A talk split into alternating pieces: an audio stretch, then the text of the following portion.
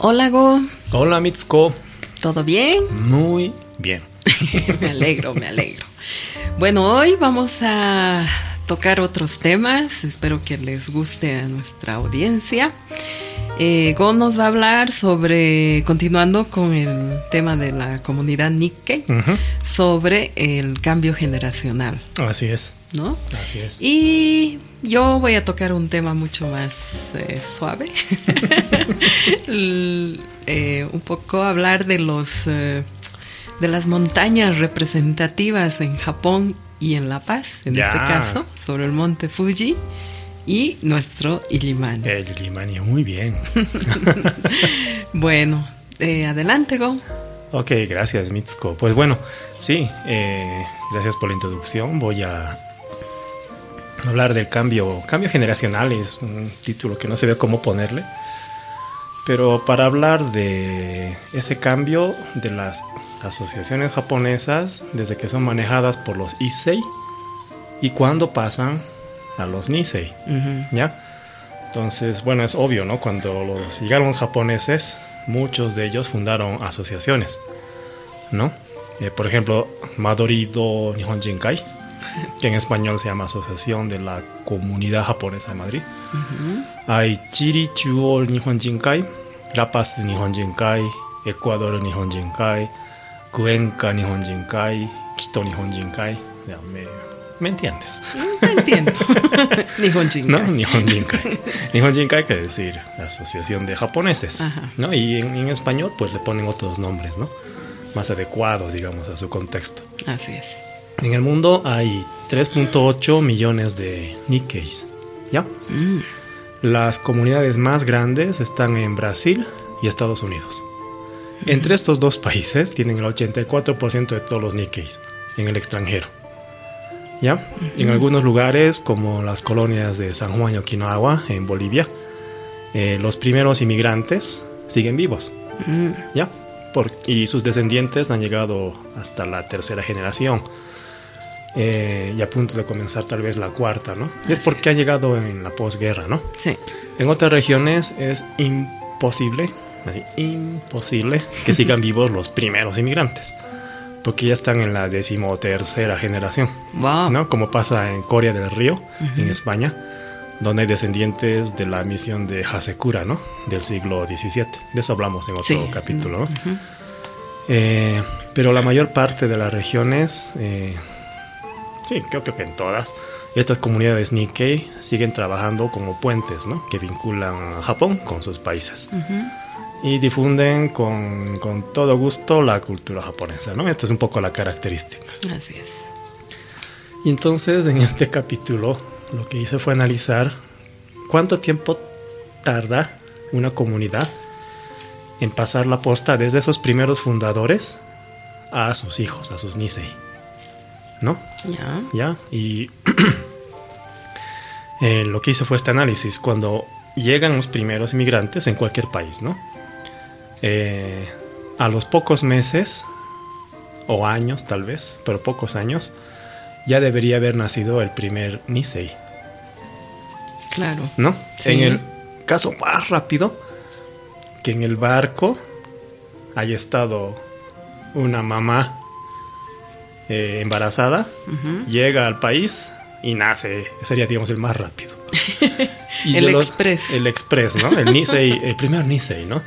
Y los que tardaran, tal vez llega alguien soltero, conoce a alguien, se casan, tienen hijos y a los dos años puede que haya nacido. Pero no va mucho más allá, Claro. ¿no? Ahora, estos Nisei, para que sean adultos, dependiendo de cada país y cada ley, tienen que pasar, digamos, entre 18 a 20 a 21 años para llegar a la mayoría de edad, ¿no? Entonces, desde la primera llegada deberían tardar como veintitantos años para que estos Nisei se incorporen a manejar ciertos aspectos de su sociedad japonesa. Qué sé yo, encargado de archivos o deportes, no sé, ¿no? Sí. Y para llegar a presidir esa asociación, no creo que los convoquen cuando tenían veintitantos años, sino que maduren un poco y cuando el Nisei tenía 50 años, tal vez, eh, llegar a ser presidente. Así es. ¿No? En el caso de La Paz, el primer presidente Nisei llegó después de 85 años de fundada la sociedad japonesa. Sí. ¿No? Entonces este cálculo es fácil de hacerlo, ¿no? Entonces, 85 años. Ese es harto. Es harto. ¿no? Es harto. es harto. Y no es que el presidente Nisei tenía 85 años cuando asumió, tenía 61 años. Mm, ¿no? Entonces, ¿por qué tarda tanto? ¿No? Esa es un poco la pregunta que intento responder. ya. Hay otro ejemplo, ¿no? Eh, tú y yo estuvimos hablando de varios jóvenes, con varios jóvenes en esta época. Sí. Y una de estas jóvenes nos dijo, eh, nos hablaba de su propio Nihon Jinkai, ¿no? Sí. Y nos decía, en mi Nihon Jinkai, su directorio es puro Ji-chan. No, o sea, pura gente mayor, Mayor, viejita, sí, ¿no? Sí. Eh, esta comunidad, desde que se fundó, desde que llegaron sus inmigrantes, tiene 67 años. ¿No? Entonces, y tampoco llega, por lo visto, al cambio generacional, su Así directorio. es. Sí. Y si van a tomar experiencia de la paz, tal vez les falte un poquito más. Parece. ¿No? Pero ya hay parece. muchos jóvenes que pueden asumir, como esta persona que hemos conocido, Así es. bastante capaz. Ujú. ¿No? Entonces, eh, para responder por qué tardan tanto, eh, me he basado en, en varios artículos que tenemos nosotros mismos, ¿no? Como experiencia de eh, la diferencia que había entre los Issei y los Nisei. Tal vez la respuesta esté por ahí. Eh, en conclusión es, los Nisei son muy diferentes a los Issei. Sí. Muy diferentes. Ya hablamos en otro capítulo, ¿no? Del concepto Nisei histórico, Sí. El, el- el- el americano, el estadounidense. Sí. Pero hoy voy a hablar de las diferencias que existen en un contexto más comunitario. ¿ya? Entonces hay cuatro categorías de diferencias. Primero, el Nisei nace y crece fuera de Japón. Así Obvio, es. ¿no? Y esto les otorga una ventaja sobre los Issei porque entienden a la perfección el idioma, digamos si están en Latinoamérica en español, y la cultura del país de acogida. Así es. Por ejemplo, tú, Mitsuko, tú hablas hasta donde veo bien el español Por supuesto. y entiendes cómo hablan los paseños, Uf. ¿No? Entiendes sus costumbres, la música los Oh, paseños, sí. sus sabores. Me gusta Hasta la bailas la cueca Oh. paseña, Mm, Es. ¿no? Sí. Y eso a pesar de que tu papá y tu mamá fueron ambos japoneses, Así es. ¿no ve? Y por otro lado, eh, no piensas al 100% como una japonesa, sino que tienes una visión mixta y diversa. Así Primera es. diferencia. Así es. Segunda diferencia. Algunos Nisei tienen mezcla de sangre. No es tu caso, ¿no? Tu papá y tu mamá eran japoneses, pero digamos sí es el caso de mi papá. De tu papá. Su papá vino de Japón y su mamá nació y creció en Latinoamérica. Así es. ¿no? Entonces él es eh, mestizo. ¿no? Mestizo. En algunas regiones esto ocasionó discriminación. ¿No? Había discriminación de los japoneses puros Ah, sí. con eh, respecto a los mezclados. Sí. ¿No? Y algunos Nisei de esta clase se vieron obligados a crear sus propias asociaciones paralelas a los. Nihon Jinkai, ¿Verdad? que los llamaban Asociación Nisei, Comunidad Nisei, Sí. porque se veían excluidos. Sí. Tercera diferencia. Algunos Nisei no obtuvieron la nacionalidad japonesa. Y esto puede pasar por muchísimas razones, ¿no? Puede ser un asunto de trámites, la ausencia de consulados o embajadas en su momento, los efectos de la persecución durante la guerra de la que tú hablaste, o lo que yo también hablé en otro capítulo, o la conveniencia, simple conveniencia de tener nacionalidad del país de acogida. Así es. ¿no? Para no tener que hacer todos los trámites de extranjería. Entonces ya no son Nihonjin, ¿no? Ya no son japoneses, ¿no? Así es. Entonces, ¿cómo podrían estos Nisei sin nacionalidad, sin ser Nihonjin, manejar un Nihonjinkai? ¿No? Entonces, algunas asociaciones con esta experiencia o no se han llamado asociaciones Nikkei, ya no de japoneses, ¿no? Entonces, Claro. con esto se zanja el problema, digamos. Cuarta diferencia. Algunos Nisei no adquirieron el idioma. ¿No? Esto también puede deberse a muchas razones, Entre ellas porque los padres que han llegado de Japón prefirieron adaptarse rápidamente a la nueva cultura y también que el entorno que otorga el idioma dominante es el que, bueno, el entorno donde uno vive eh, influye más en el idioma dominante, ¿no? Sí. Eh, tu caso, ¿no? Tus papás hablaban japonés, pero tú salías a la calle, tus amigos, tu escuela, todo es en español. Todo. Todo. ¿No? Entonces, bueno, digo español porque nosotros somos Nikkei hispanohablantes, ¿no? Pero Nikkei en Estados Unidos con el inglés, etcétera. Claro. Entonces, eh, también se puede deber a, a la guerra, ¿no? Que presionó a los Nikkei a ocultar sus raíces japonesas, Sí, sí. ¿no? Entonces, ¿cómo puede manejar alguien que no habla japonés un Nihon Jinkai? Si no pueden leer los documentos oficiales o las actas antiguas, o si llega una carta de la embajada en japonés, ¿cómo van a manejar ellos la sociedad japonesa? Sí. No saben japonés, ¿no? Entonces, como verás, he categorizado estas cuatro y estas razones han sido utilizadas por muchos I6 conservadores Sí. para ir retrasando la, la entrega de la posta a los Nisei.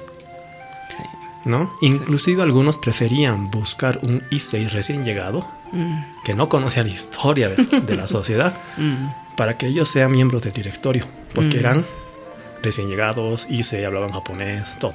Mm, Y los Nisei se quedaron relegados, relegados, relegados, relegados, sí. ¿no? En el caso de La Paz, como te decía, 85 años, esta tardanza ha tenido sus consecuencias, ¿no? Mm, sí. Por ejemplo, tenían ya una asociación Nisei. Mm, y sus representantes iban a los directorios de la asociación japonesa del Nihon Jinkai como observadores, sin capacidad de votar, sin voto, ¿no? Y en algunos directores se decía, en esta asociación deberían entrar también los Sansei y los Yonsei y para crear una buena relación entre todos, pero no eran parte del Nihon Jinkai, sí, verdad. ¿no? Sí. Entonces, ¿qué pasó? Eh, la sociedad japonesa fue envejeciendo. Y había una presión por pasar la posta. Entonces había dos posibilidades. Que la asociación Nisei cambie de nombre a Nikkei o algo y crezca. O lo que pasó en La Paz era, ok, el presidente, hubo un presidente de la asociación Nisei que también fue miembro del directorio del Nihon Jinkai y dijo, les propongo esto, basta de tener representante observador, ¿no? Entonces haremos que ese representante se convierta en representante de juventudes, Nikkei, que vea por la incorporación de los futuros, Nisei, Sansei, Yonsei. Y lo más duro, eliminamos la asociación Nisei. Pero lo más saludable. Pero fue una buena decisión porque el Nihon Jinkai de hoy, su columna vertebral son Nisei, Sansei, Yonsei. Así es. Los common, los asesores, los consejeros son Issei de esa época, ¿no? Y han entrado commons Nisei, Sí.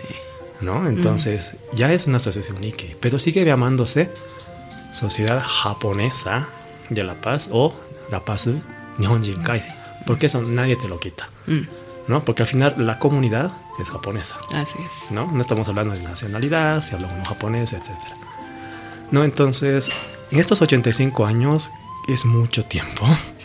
Hubo fricciones, casi rupturas, casi desaparición de, de la entidad. Entonces, y como lo demuestran nuestros compañeros Nikkei de Coria del Río en España, aún en- estando en la décimo tercera generación, hace mucho por difundir la cultura japonesa, por buscar sus raíces, por mantener una buena relación con Japón. Entonces no es una cuestión de raza, pasaporte, idioma, ¿no? Sí. Sino es una cuestión de lo que decimos siempre, ser Nikkei. ¿No? Sí, sí. Entonces mi mensaje es, mientras más rápido confíen en sus generaciones venideras, mejor para la entidad. ¿No? Excelente. Eso es. Para la entidad y para la comunidad. Sí. ¿no? Sí, sí, Porque sí. es mantener, eh, mantener eso.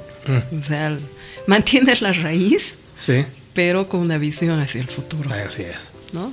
Y el mensaje que has dado es muy importante, muy, muy importante, porque mm, esto va dirigido a las nuevas generaciones, como decimos siempre, y que sientan orgullo y que, bueno, es también conocer la historia de por qué pasó esto. Sí, sí. Y bueno, hay que, se tienen sus razones también, ¿no? Sí. Pero si las entiendes, las ah, aceptas y más bien utilizas eh, esa información para ir hacia adelante. Sí. ¿No? Eh, yo creo que la sociedad japonesa de la paz es especial ¿Mm? en todo este proceso porque, bueno, vuelvo a decir, se está cumpliendo 100 años y ha vivido muchos, muchos momentos e hitos. Sí, sí. Y creo que somos un ejemplo, un mm. ejemplo de toda esta, como has dicho, transición, este mm. cambio generacional.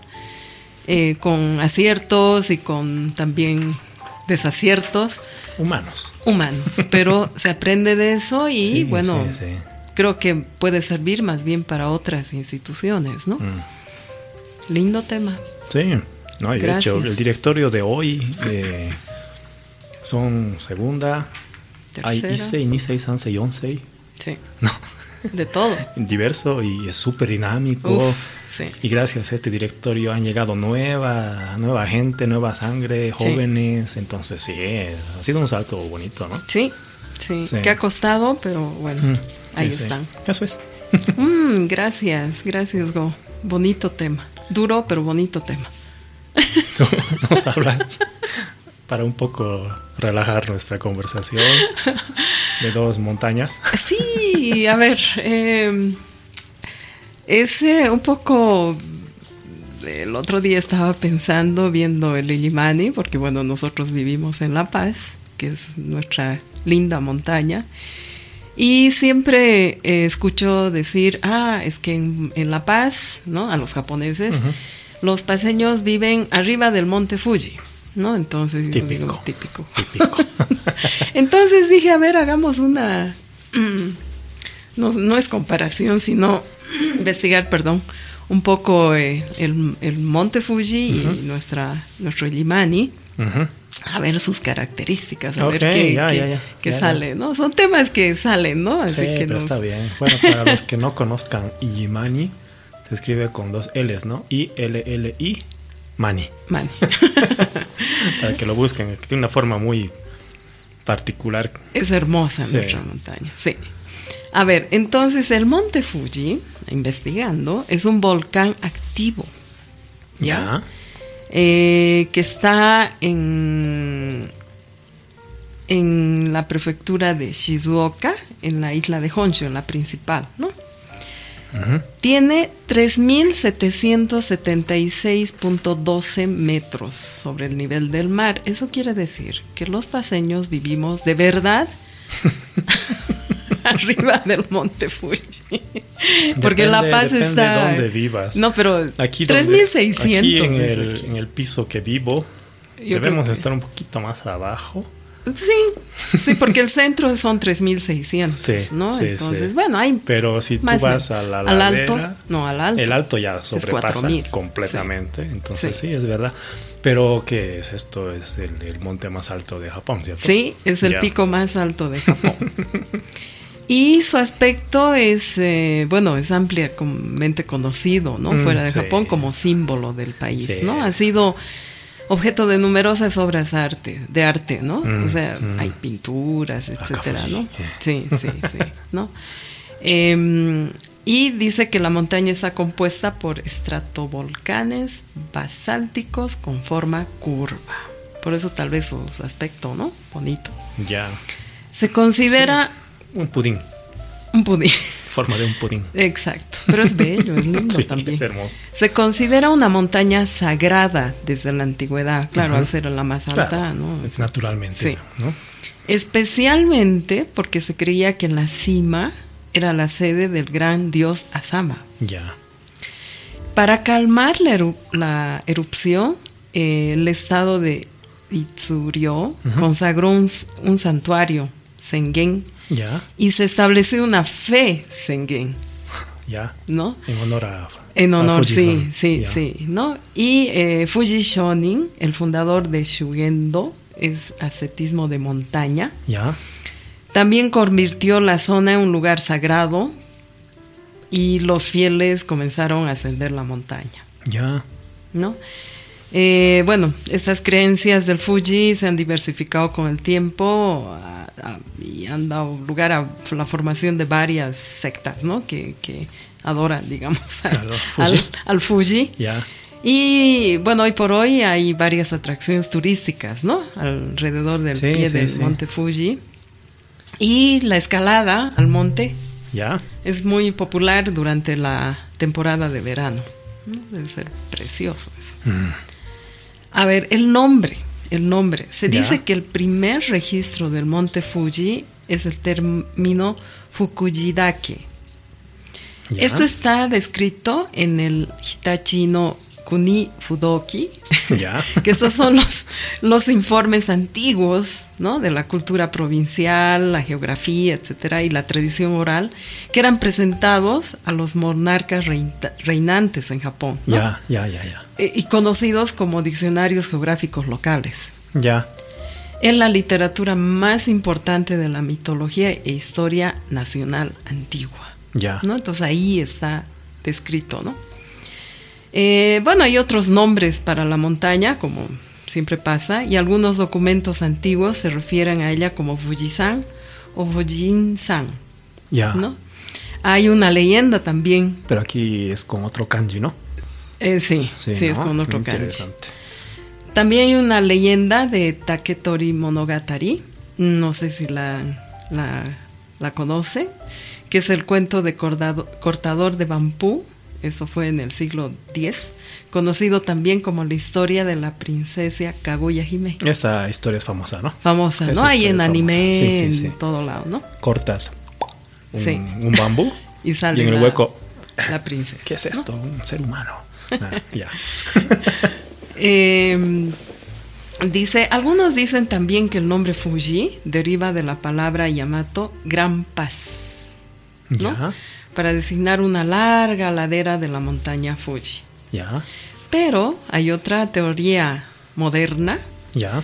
del misionero Bachelor, misionero, era un misionero anglicano inglés que Mm, fue. Reciente, entonces, digamos, no, digo Eh, reciente más o porque menos, ¿no? es del siglo X, ¿no? No, O que fue designado, ¿no? Al, para el pueblo de Ainu en Japón. Ya. Entre desde 1877 hasta 1941 ok, ya, en la apertura. y propuso que el nombre, seguramente porque hablaba con los pobladores, ¿no? De, de Ainu, eh, que el nombre deriva de la palabra Ainu. eh, e- este pueblo es eh, indígena de Hokkaido, ¿no? Bueno, llegaron hasta Hokkaido. Sí, creo. bueno, sí, originalmente dominaban más territorio, ¿no? Mm. Pero es lo que se consideraría hoy un pueblo originario, ¿no? Ujú. Minoritario también de Japón. que el nombre sería Unchinupuri, Funchinopuri. Funchinopuri, que significa montaña que respira fuego. Ah, Funchino. Uy, ya. Funchino. ya. Sin embargo, hay otro argumento contrario que dice que se trata de un malentendido derivado de Ape Funchikamui, que representa al Ape- dios del Ape fuego que se sienta en el hogar. O sea, tantos nombres Esto de como Funchi y Fuchi, digamos como para decir, de aquí viene Fuji, ¿no? Fuji, tal vez.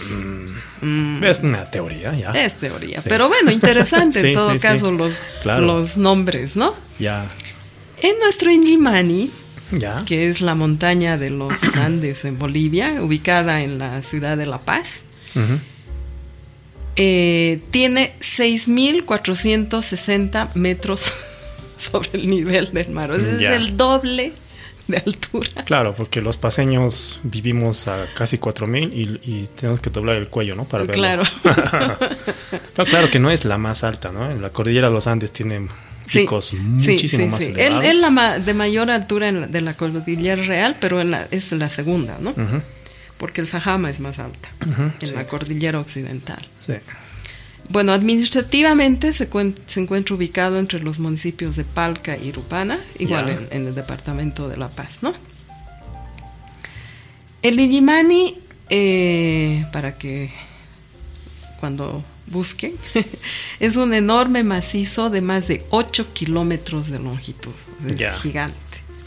Y cuatro cumbres que sobrepasan los 6.000 metros de altitud, mm. ¿no? Em, el Nevado Illimani con sus 3.000 kilómetros cuadrados es enorme. Es de una blancura impresionante, ¿no? O sea, es nevado arriba, sus aristas finas, delgadas y verticales le dan una mística indiscutible. Realmente, cuando uno llega a La Paz, baja por la ciudad y ve, llega a La Paz. Claro, tú eres arquitecta Mitsuko y mm, bueno, hubo arquitectos famosos, ¿no? Como Villanueva que a propósito hacían avenidas apuntando el imán para que la gente vea, ¿no? Así de importantes para los paseños. Ahora, existe un consenso sobre el origen prehispánico del nombre, ¿no? Como hemos hablado del Fuji. Eh, pero eh, se conocen diversas interpretaciones y denominaciones paralelas, ¿no? Con la que se designaba esta montaña. Los pobladores aymara que habitaban la ciudad lo llamaban Illemana y Yemana. O sea, por donde nace el sol. Ciertamente, desde el punto de vista de, nosotros, ¿no? Lo que vivimos aquí en La Paz. Exacto. Ya. Y otros lo denominaban Gilir Mamani o el hijo mayor. Ya, ya, ya. Gilir como mayor y mm. máximo, ¿no? Sí. Ya. Ahora, sus cimas también tienen nombres bien interesantes. A la cima de la izquierda la conocían como Kunu Urukunku o oso de nieve. Ya. A la cima central, Chapapunku o puerta de espuma. Ya. Y a la derecha, Kunu Chaubiri, mirador de nieve. Ah, mira, esto primera vez que escucho. Sí, ¿no? Y eso que veo el Limani todos los días. Pero lo que me pareció interesante es eso, ¿no? Que cada cultura tiene sus formas de llamar, de, poner nombres, ¿no? O sea, en caso del Fuji. Claro. ¿No? Y en caso de Vigimani. Sí, lindo, lindo. Ellos, ellos viven millones de años y las comunidades que lo rodean son fugaces, ¿no? En, la vida de un, de un monte, ¿no? Una montaña. Pero como, digamos, eh, los nombres son vienen desde hace mucho tiempo en ambos casos, ¿no? Porque bueno, también las culturas son así. Sí. ¿Cómo sería el limani? Si Fuji es un pudín y limani es... Uy. no sé. Es que es bien particular, ¿no? Tiene tres Imagínense dibujar tres triángulos así seguidos. Es como el limani. De niños siempre nos hacen dibujar aquí en La Paz y no hay niño que no sepa dibujar el Imani en La Paz con sus Y en Japón debe ser el Fuji. El Fuji, claro. ¿No? es tan simbólico. Bueno, pues un tema bastante ligero, pero me pareció interesante. Bueno, que sepamos verlo y hablar. Fuji, Fuji. Fuji. Ya. bueno, espero que les haya gustado estos eh, dos temas de este capítulo. Y bueno, por hoy terminamos y los esperamos en un siguiente episodio. Ok. Muchas gracias, Go. Muchas gracias a todos por escucharnos y hasta la próxima. Chau, chau. Chau.